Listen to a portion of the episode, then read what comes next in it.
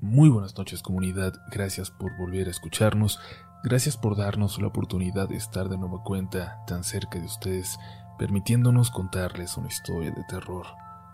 La de este episodio puede ser diferente en ciertos aspectos a muchas que ya hemos contado, pero al mismo tiempo tiene ciertos elementos en común de contacto con los muertos, de una fascinación por lo desconocido. Es lo que nos ha convencido de compartirla con ustedes. Es una historia que nos hace sentir que, para bien o incluso para mal, los muertos están aún muy cerca de nosotros. Apaguen la luz y dejen todos los problemas y preocupaciones allá afuera. Es momento de entrar a relatos de la noche. El título de este correo es bastante descriptivo, comunidad pero espero que se den la oportunidad de leerlo. Sé que no todas las historias llegan a publicarse por cuestiones de tiempo, pero, de verdad, con tan solo compartirla siento que me he quitado un peso de encima. Mi hermano tiene problemas de salud mental. Siempre notamos que su percepción de las cosas era distinta a los demás, pero a partir de la adolescencia, las cosas se fueron exacerbando. Aún así logró estudiar programación, para lo que es sumamente bueno y tiene su oficina en casa. Para lo que no es nada bueno es para convivir con la gente en la que no confía, que no conoce. Vive con mis papás todavía y en ocasiones, cuando ellos viajan, yo voy para allá casi todos los días a quedarme con él para que no se sienta solo. En una de esas ocasiones es cuando sucedió lo que quiero compartirles. Mis papás cumplían 25 años de casados, así que se fueron a Costa Rica por dos semanas. Habían ahorrado por mucho tiempo, e incluso una de mis tías, Dolores, les había dejado dinero específicamente para eso. Ella sabía que le quedaba poco tiempo de vida, así que les dejó algo en su testamento, pero con la condición de que fuera utilizado específicamente en su viaje de bodas de plata, fuera donde fuera. Ella murió unos meses antes de que lo hicieran. La primera noche que llegué a casa de mis padres quise saludar a mi hermano, pero estaba hablando por teléfono cuando llegué. Le toqué. Salió de su habitación y dijo que estaba ocupado. Me cerró la puerta en la cara, pero no es algo raro en él, así que no lo tomé a mal. Escuché que estuvo platicando hasta muy tarde. Al día siguiente pude llegar un poco más temprano, como a las ocho, y tuve oportunidad de platicar un ratito con él, como antes. Hay buenos días como ese, en los que parece que no tuviera ningún tipo de problema, en los que platica conmigo de la forma más amigable del mundo. Sonó el teléfono de la casa y él salió corriendo diciendo que tenía que contestar. Se llevó el teléfono a su cuarto y no volvió a salir de ahí en toda la noche. Pero sí escuché que estuvo hablando hasta altas horas de la madrugada. Me pareció raro, no, no se llevaba con mucha gente fuera de la familia. La noche siguiente, de igual forma, llegué a la casa con algo de cenar y él estaba hablando por teléfono en su cuarto. Le dije que estaba la cena servida y me dijo que él cenaría solo, en un rato, y yo no quise insistir. Cené y me fui a mi cuarto, y ya luego escuché cómo mi hermano salió de su habitación y se dirigió al comedor. Se estaba riendo, o eso creí yo al principio. Luego me di cuenta de que se escuchaba como si estuviera llorando, o al menos de que hablaba de una forma bastante perturbada, como si estuviera asustado. Salí para preguntarle si todo estaba bien y en ese momento colgó la llamada. Todo bien, dijo, y de nuevo se fue corriendo a su habitación. Dejó la cena intacta por la mañana, cuando desperté, él ya me había preparado el desayuno. Primero ignoré por completo lo que había ocurrido la noche anterior, pero eventualmente logré sacar el tema cuando hablábamos al teléfono. ¿Con quién hablas todas las noches? ¿Tienes novia o novio o algo? Le pregunté. El semblante le cambió por completo. Si te lo digo no me vas a creer. Me vas a decir que estoy loco me dijo negando con la cabeza. Para empezar, no estás loco. Así que deja de decir esas cosas. Y segundo, lo que tú me digas te lo voy a creer. Le contesté. Mi tía, mi tía llama todas las noches cuando no están mis papás. Me dijo. ¿Qué tía? Le pregunté. Sin decir nada se fue a su cuarto. Se puso a trabajar y me ignoró el resto de la mañana hasta que cerca de las doce le avisé que iba a salir. La tía Dolores, me contestó, me dijo antes de que me fuera. La tía Dolores llama todas las noches. En ese momento debo decir que sí me preocupé, que mi hermano escuchara de nuevo a una tía fallecida y que creyera tener conversaciones con ella era algo mucho más serio de lo que su enfermedad le había provocado antes. Salí porque ya había quedado de acudir a una comida del trabajo, pero no pude concentrarme. En cuanto pude me disculpé y regresé a la casa. No quise preocupar a mis papás, pero sabía que tenía que tranquilizar a mi hermano. Era obvio que iba a tener algún tipo de reacción al quedarse solo, entre comillas. Y es que estaba yo, pero no era lo mismo. Siempre pasaba algo, pero esto sí me parecía grave. Esa noche le di unas pastillas que lo tranquilizan y le dije que durmiera temprano, sin estresarse. Parecía que no había dormido en días con las ojeras que tenía. Y no te preocupes, le dije. Si llama, yo le contesto a mi tía. Él se durmió en la sala, plácidamente, y yo me puse a adelantar algo del trabajo que no había hecho en todo el día. Mi hermano se veía bien. Lo único que necesitaba tal vez era un poco de compañía, una plática. Pero entonces caí en cuenta de algo. Las llamadas no podían ser del todo parte de su imaginación porque yo había escuchado el timbre del teléfono en una ocasión.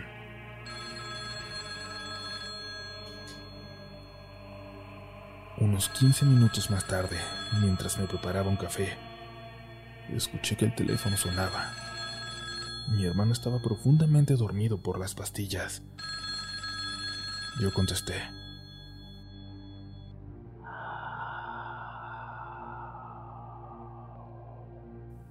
Del otro lado de la línea, lo único que escuché fue una respiración, y aún así puedo jurar que aquella era la respiración de mi tía.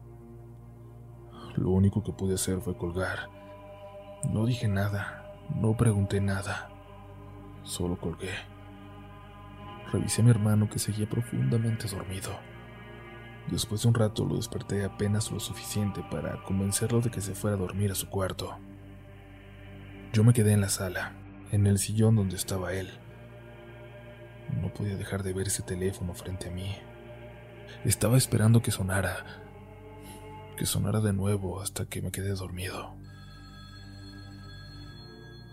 Sonó un teléfono, pero no fue el de la sala ni el de la cocina. Fue un teléfono en una recámara. Arriba solo había en la de mis padres, pero cuando me levanté para ver, me di cuenta de que alguien había contestado. Cuando subí me di cuenta de que se escuchaba una voz en el cuarto de mi hermano. Abrí la puerta sin avisarle. Justo iba colgando el teléfono, más dormido que despierto, más dormido que despierto por las pastillas.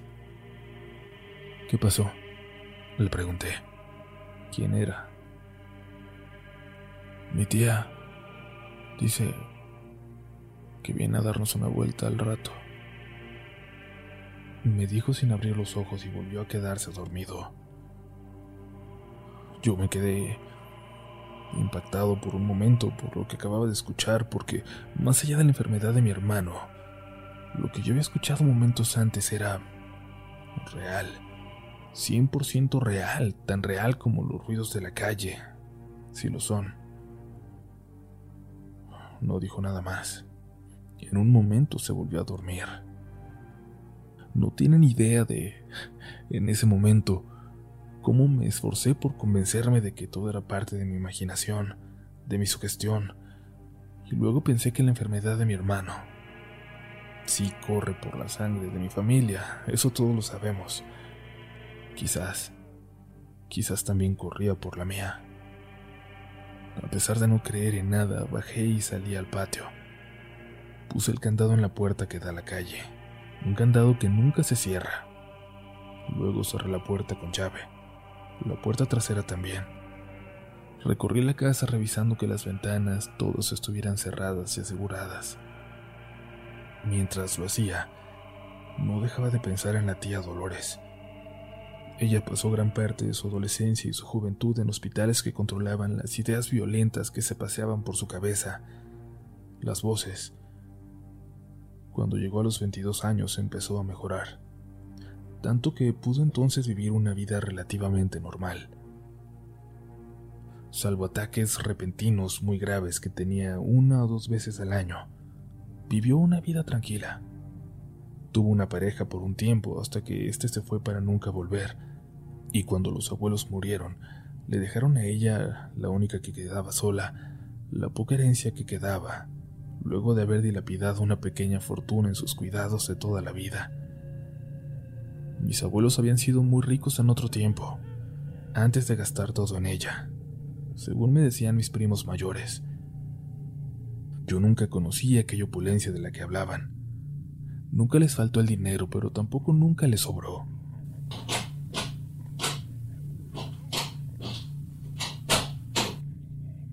Hay alguien en la puerta, pensé, interrumpiendo por completo los pensamientos en los que estaba absorto. Agradecí en mi mente haberla cerrado. Nunca lo hacemos porque la calle donde vivimos es muy tranquila. Jamás Jamás cerramos y no quería pensar en qué hubiera pasado si estuviera abierta, porque no quería pensar en quién estaba detrás de la puerta. Había olvidado una entrada. Era la que acababa de escuchar. La puerta corrediza en el cuarto de mis padres, en el segundo piso, que daba a un pequeño balcón. Algo que no entiendo. Algo me hizo subir corriendo corroborar que la puerta al cuarto de mi hermano estuviera cerrada, y luego tuve el valor de entrar a la habitación de mis padres. Todo parecía en orden. Estaba cerrada la puerta del balcón. Comencé a pensar que quizás sí, había sido mi imaginación y, y la cerré entonces, pero con seguro. Cerré también la puerta del cuarto de mis padres con llave. Solo ellos la tenían, pero no importaba. No había nada a que entrar ahí. No me importaba que fuera a permanecer cerrada hasta que ellos volvieran. Y afuera, afuera notaba un viento terrible que sacudía los árboles del jardín, que parecía que estaba a punto de arrancarlos. Fui por mi cobija, revisé mi cuarto, me asomé al de mi hermano y todo parecía tranquilo. Puse la televisión para distraerme. Lo que voy a decir es muy importante. Sé que a alguien le puede parecer chistoso, pero así es como pasó y así quiero contarlo. Estaba cambiando canales al azar en cierto canal de programación vieja que nunca veíamos, estaba iniciando una serie mexicana de hace mucho tiempo llamada Papá Soltero. La dejé. Le tengo cierto cariño a esta serie porque, aunque no es de mi tiempo, recuerdo que a mi mamá le gustaba mucho y ella tenía programas grabados cuando mi hermano y yo éramos niños. Siempre la veíamos. La conocía bien. Tenía probablemente 15 años sin verla. Así que dejé la entrada, la música que recordaba. La puse muy bajito para poder seguir escuchando cualquier cosa que ocurriera en la casa y además no quería despertar a mi hermano, aunque él estaba arriba en la habitación del fondo. Era imposible que me escuchara, pero de todas formas lo hice. La puse en un volumen muy bajo. El teléfono de la cocina sonó una vez. Una segunda. Apenas me había levantado cuando dejó de sonar e imaginé que mi hermano había contestado arriba. Subí. Ahora estaba decidido a quitar el teléfono por más que se molestara, por más que dijera que, que mi tía no lo dejaba colgar. Cuando entré a su habitación se estaba poniendo sudadera como para salir. ¿Qué pasó? Le dije. Pero solo me respondió que me pusiera algo, que me pusiera una chamarra y saliéramos, que nos saliéramos de la casa. Le respondí que era una tontería, que había mucho viento afuera y él se me acercó. Estabas abajo, estabas abajo en la sala, estabas viendo la tele. Me preguntó muy despacio. Le respondí que sí. Dime, ¿estabas viendo papá soltero?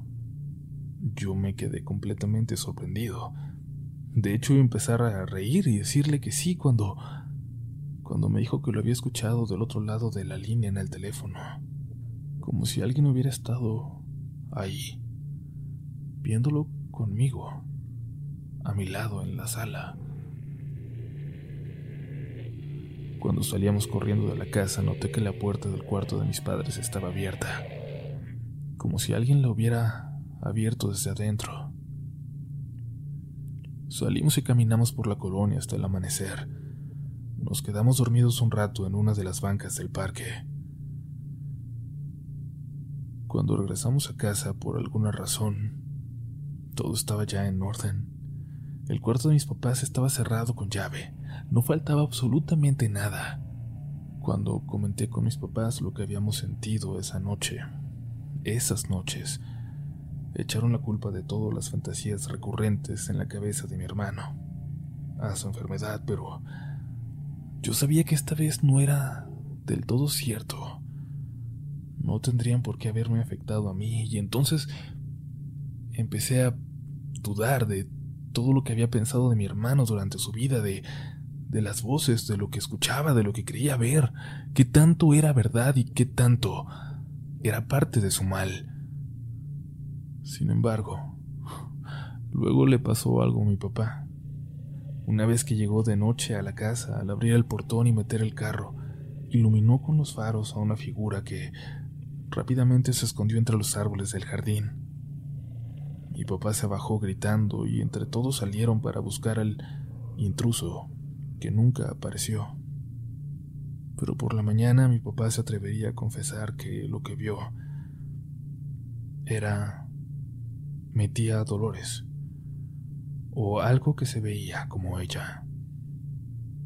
Hasta entonces hicieron caso a mi hermano que seguía pidiendo que desconectaran los teléfonos terrestres para siempre, y eventualmente cancelaron el servicio. Y bueno, a fin de cuentas todos usaban solo sus celulares. No sé explicar por qué, y a decir verdad no puedo ni asegurar que todo lo que les estoy contando no sea solo el resultado de la enfermedad en la sangre de mi familia, confundiéndonos. Pero, desde que se deshicieron de todos los teléfonos, nada extraño volvió a pasar.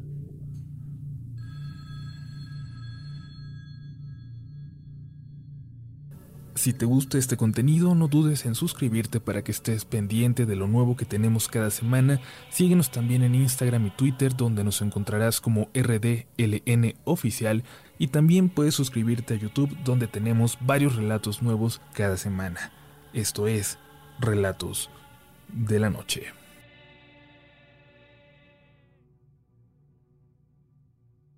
En Sherwin Williams somos tu compa, tu pana, tu socio, pero sobre todo somos tu aliado, con más de 6.000 representantes para atenderte en tu idioma y beneficios para contratistas que encontrarás en aliadopro.com. En Sherwin Williams somos el aliado del PRO.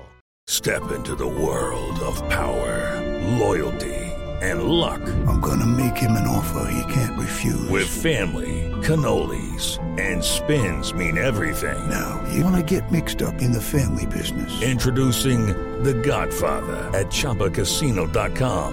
Test your luck in the shadowy world of The Godfather slot. Someday, I will call upon you to do a service for me. Play The Godfather now at ChumbaCasino.com. Welcome to the family. No purchase necessary. VGW Group. Void where prohibited by law. 18 plus. Terms and conditions apply.